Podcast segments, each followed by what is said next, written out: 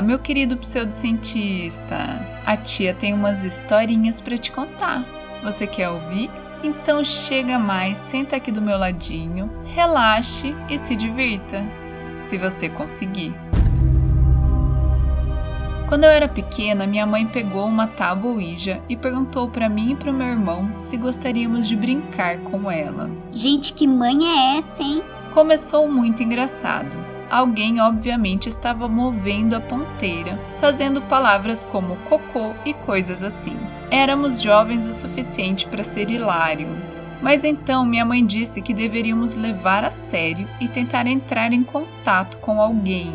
E é aí que fica estranho. Um amigo dela havia desaparecido recentemente, há mais ou menos um mês. Quando perguntamos para Tábua Ouija com quem estávamos falando, apareceu o nome dele. Vamos dizer que era Marcos, porque eu realmente não me lembro. Quando perguntamos a Marcos se ele era amigo da minha mãe, ele disse que sim. Minha mãe ficou visivelmente chateada e perguntou onde ele estava. A tábua soletrou: em um lago. Foi extremamente perturbador e paramos imediatamente. Minha mãe tentou desconversar e se mostrar alegre. E, como eu era jovem, segui o seu exemplo, acreditando que não era nada demais. Cerca de duas semanas depois, eles encontraram Marcos. Ele foi atropelado por algum carro ou trem em alguma ponte e seu corpo caiu no lago próximo, que era muito grande. Por se tratar de um lugar remoto, ninguém o encontrou por um tempo. Uma vez, logo depois que meu ex perdeu sua amiga em um acidente de avião, nós pegamos a tábua Ouija para usá-la. Ótima ideia! Ela estava muito presente, assustada e sozinha e desesperada por comunicação. Paramos de usá-la e imediatamente senti essa presença no canto da sala. Fechei os olhos para respirar fundo. De repente, o ponteiro começou a se mover rapidamente e a soletrar as palavras rápido demais. Foi aterrorizante. Me recusei a usar a tabuija novamente. Sabe a decisão. Eu imediatamente me senti exausta. Deitei e tirei uma soneca de exatamente 30 minutos. Acordei e saí correndo da cama. Fechei os olhos por um segundo para me ajustar onde estava e eu vi esse espírito essa coisa esquelética de pé no canto da sala. De repente, ele correu para o meu rosto e começou a gritar comigo, com uma boca grande e magra. Abri meus olhos e comecei a gritar com meu namorado para me ajudar. Eu podia sentir aquilo, tão opressivo e agressivo, tentando entrar em mim. Corri da casa, gritando e tremendo. Acho que eu nunca mais usei a tábua. Um dia ela desapareceu do meu quarto. Desapareceu completamente. Eu nunca a encontrei. Não tenho explicações para o que aconteceu com ela. Pelo menos quem levou a tábua também levou a assombração, né? Tá no lucro, amiga. Meu padrasto é o tipo de homem que não mente nunca. Tá bom, senta lá, Cláudia. É por isso que acredito em sua história sobre uma experiência na Taboija que ele teve quando era mais jovem. Ele disse que seus amigos tinham uma tábua e queriam jogar. Depois de um pouco de brincadeira, eles fizeram contato com um ser que disse que era um demônio. Ah, que delícia! Seus amigos estavam fazendo perguntas, mas ele disse que a coisa o localizou. O demônio disse ao meu padrasto que iria visitá-lo novamente depois da meia-noite. Completamente assustados, eles colocaram a tábua de lado. Meu padrasto adormeceu e foi acordado logo depois da meia-noite por ele. Essa coisa o acordou. Estava sentado na ponta de sua cama, sorrindo.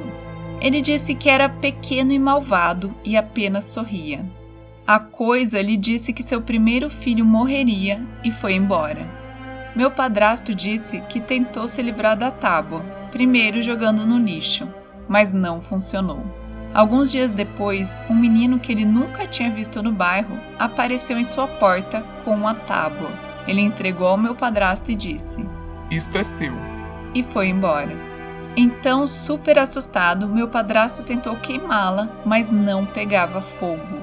Então ele cavou um buraco bem fundo, colocou a tábua dentro, colocou uma Bíblia em cima e enterrou.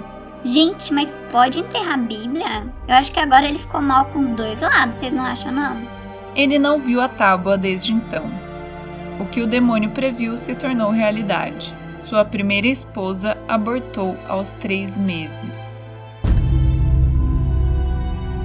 Essa história vai me fazer parecer louca, mas aqui vai.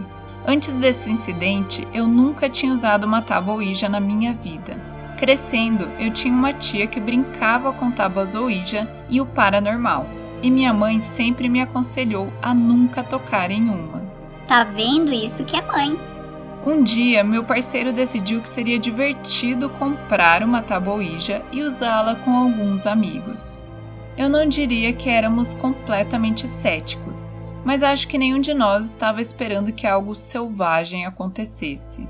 Entramos na internet e procuramos como usar com segurança.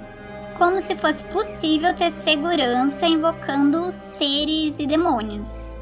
E planejamos que tipo de perguntas deveríamos fazer. Então corremos para a loja de brinquedo e compramos uma tábua. Nós não queríamos usá-la em nossa casa, então reunimos alguns amigos e eu dirigi até um parque estadual algumas cidades adiante. Porque quem tem, hum, tem medo, né, gente? Começamos a subir a trilha e encontramos um bom local para colocar a tábua. Começamos a fazer os movimentos e perguntar se havia um espírito que gostaria de se comunicar, etc. A ponteira se moveu com facilidade. É uma sensação muito estranha e poderosa quando ela desliza pelo tabuleiro. Ficamos um pouco surpresos que a maldita coisa estava funcionando. Perguntamos ao espírito se ele era bom. Claro, a ponteira apontou para não. Perguntamos então se ele queria nos prejudicar. A ponteira se moveu para sim. Fodeu. Meu parceiro perguntou como iria fazer isso. A placa começou a soletrar motor. Vimos um grupo de pessoas vindo em nossa direção e, descuidadamente, guardamos a tábua sem nos despedirmos adequadamente. Gente, sejam educados com os espíritos e sempre se despeçam, tá bom? É uma regra da tabuíja. Caminhamos de volta para outra área isolada e decidimos tentar novamente. Dessa vez, entramos em contato com um espírito que afirmava ser um menino de 6 anos que morreu em algum momento do século XIX. Parecia bom no começo, até que ele disse ao nosso amigo que queria que ele morresse para ter alguém com quem brincar. Ah, que amor! Decidimos fazer perguntas que só nós saberíamos as respostas. Cada pessoa que fez a pergunta tirou as mãos da ponteira para ter certeza. O menino acertou todas as malditas perguntas. E foi aí que comecei a me sentir um pouco desconfortável. Eu honestamente não podia acreditar. O espírito então começou a soletrar o meu nome. Eu estava confusa sobre o que isso significava. Logo depois começou a chover então dissemos ao espírito que tínhamos que ir e pedimos para nos ajudar a trazer a ponteira para o tchau. E ele ajudou. Todos nós começamos a andar de volta para o meu carro, quando noto uma mulher sentada em uma SUV ao lado da minha, nos observando. Ela não desviou o olhar e meio que me deu uma sensação estranha. Todos nós entramos no meu carro e eu tentei dar a partida, mas o motor não ligava. Comecei a me cagar de medo. O meu carro nunca tinha dado problemas. Parecia uma coincidência muito grande. Eu olhei para aquela mulher e abaixei minha janela para perguntar se ela tinha cabos. Ela de repente os puxou para fora, como se os tivesse prontos. Saímos do meu carro e ligamos. O telefone do amigo do meu parceiro tocou. Era uma ligação de um número desconhecido. É golpe isso aí, viu? Ele atendeu e era alguém apenas perguntando se estávamos bem. Ele atribuiu isso ao fato de que um traficante de drogas já tinha o um número, então ele recebeu muitas ligações desconhecidas. Estranho. Começamos a conversar com essa mulher e agradecemos por nos deixar usar os cabos. Acontece que ela tinha o mesmo nome que eu. Ela contou que trabalhava como técnica de ultrassom em um hospital local e tinha câncer e filhos pequenos. Perguntamos a ela o que estava fazendo no estacionamento ao que ela explicou que estava esperando seu traficante de maconha.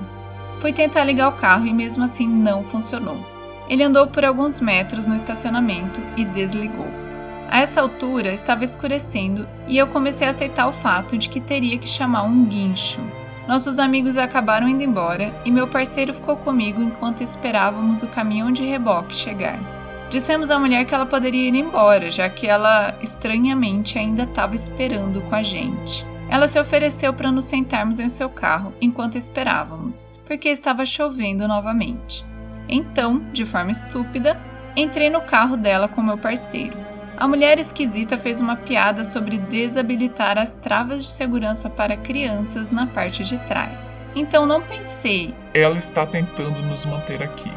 Ela começou a me dizer que talvez eu devesse deixar meu carro lá e se ofereceu para nos dar uma carona para casa. Eu educadamente recusei. Então ela me disse que tinha uma amiga cujo marido trabalhava para a marca do meu carro e ele certamente poderia consertar por um bom preço. Ela ligou para a amiga e, como estávamos no carro, estava tão silencioso que meu parceiro e eu podíamos ouvir fracamente a outra linha. Ela explicou o problema do carro e perguntou quanto seria para consertá-lo. Ouvimos na outra linha a pessoa perguntar se sou menino ou menina. A mulher diz garota e o homem na linha simplesmente disse bom. Saímos do carro e dissemos a ela que o caminhão de reboque logo deveria estar lá e agradecemos por sua ajuda. Demos a ela a tábua Ouija e dissemos que ela poderia ficar com ela porque não queríamos mais. Nossa, que presente, hein?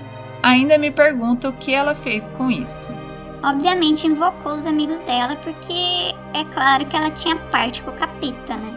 Acabamos voltando tarde para casa. Disse ao cara do guincho que estávamos brincando com uma tábua Ouija e conhecemos a senhora estranha depois. Ele disse que não teria nos buscado se soubesse disso. Cagão, né, gente? Me identifiquei. No dia seguinte, meu parceiro abriu seus textos que enviou enquanto estávamos esperando o reboque. Em uma conversa com sua mãe, a caixa de texto tinha Sim, Satanás, sim. Escrito.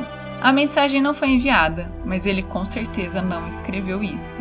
No dia seguinte, liguei para o hospital para ver se aquela mulher trabalhava lá, como ela havia afirmado. Não. Eles me transferiram para dois andares diferentes e não havia nenhuma técnica de ultrassom trabalhando lá com meu nome. Até hoje não sei explicar o que aconteceu naquela noite e tenho certeza de que nunca mais vou usar uma tabuíja novamente. Além disso, o traficante que a mulher alegou estar esperando nunca apareceu. Então, o que ela estava fazendo naquela noite e quais eram suas intenções, eu nunca saberei. Eu chuto que ela queria pegar almas e entregar para o demônio. E vocês? Bom, por hoje é isso, meus queridos. Se você tem uma história assustadora para me contar, manda um e-mail para podpseudociência@gmail.com eu não vou pedir para vocês seguirem o podcast, deixarem aquelas cinco estrelas marotas para tia e indicar para todo mundo que vocês conhecem, mas assim, sabe como é, né? A gente nunca sabe o que pode acontecer com você se você não fizer isso. Te espero no próximo Pseudo Terror.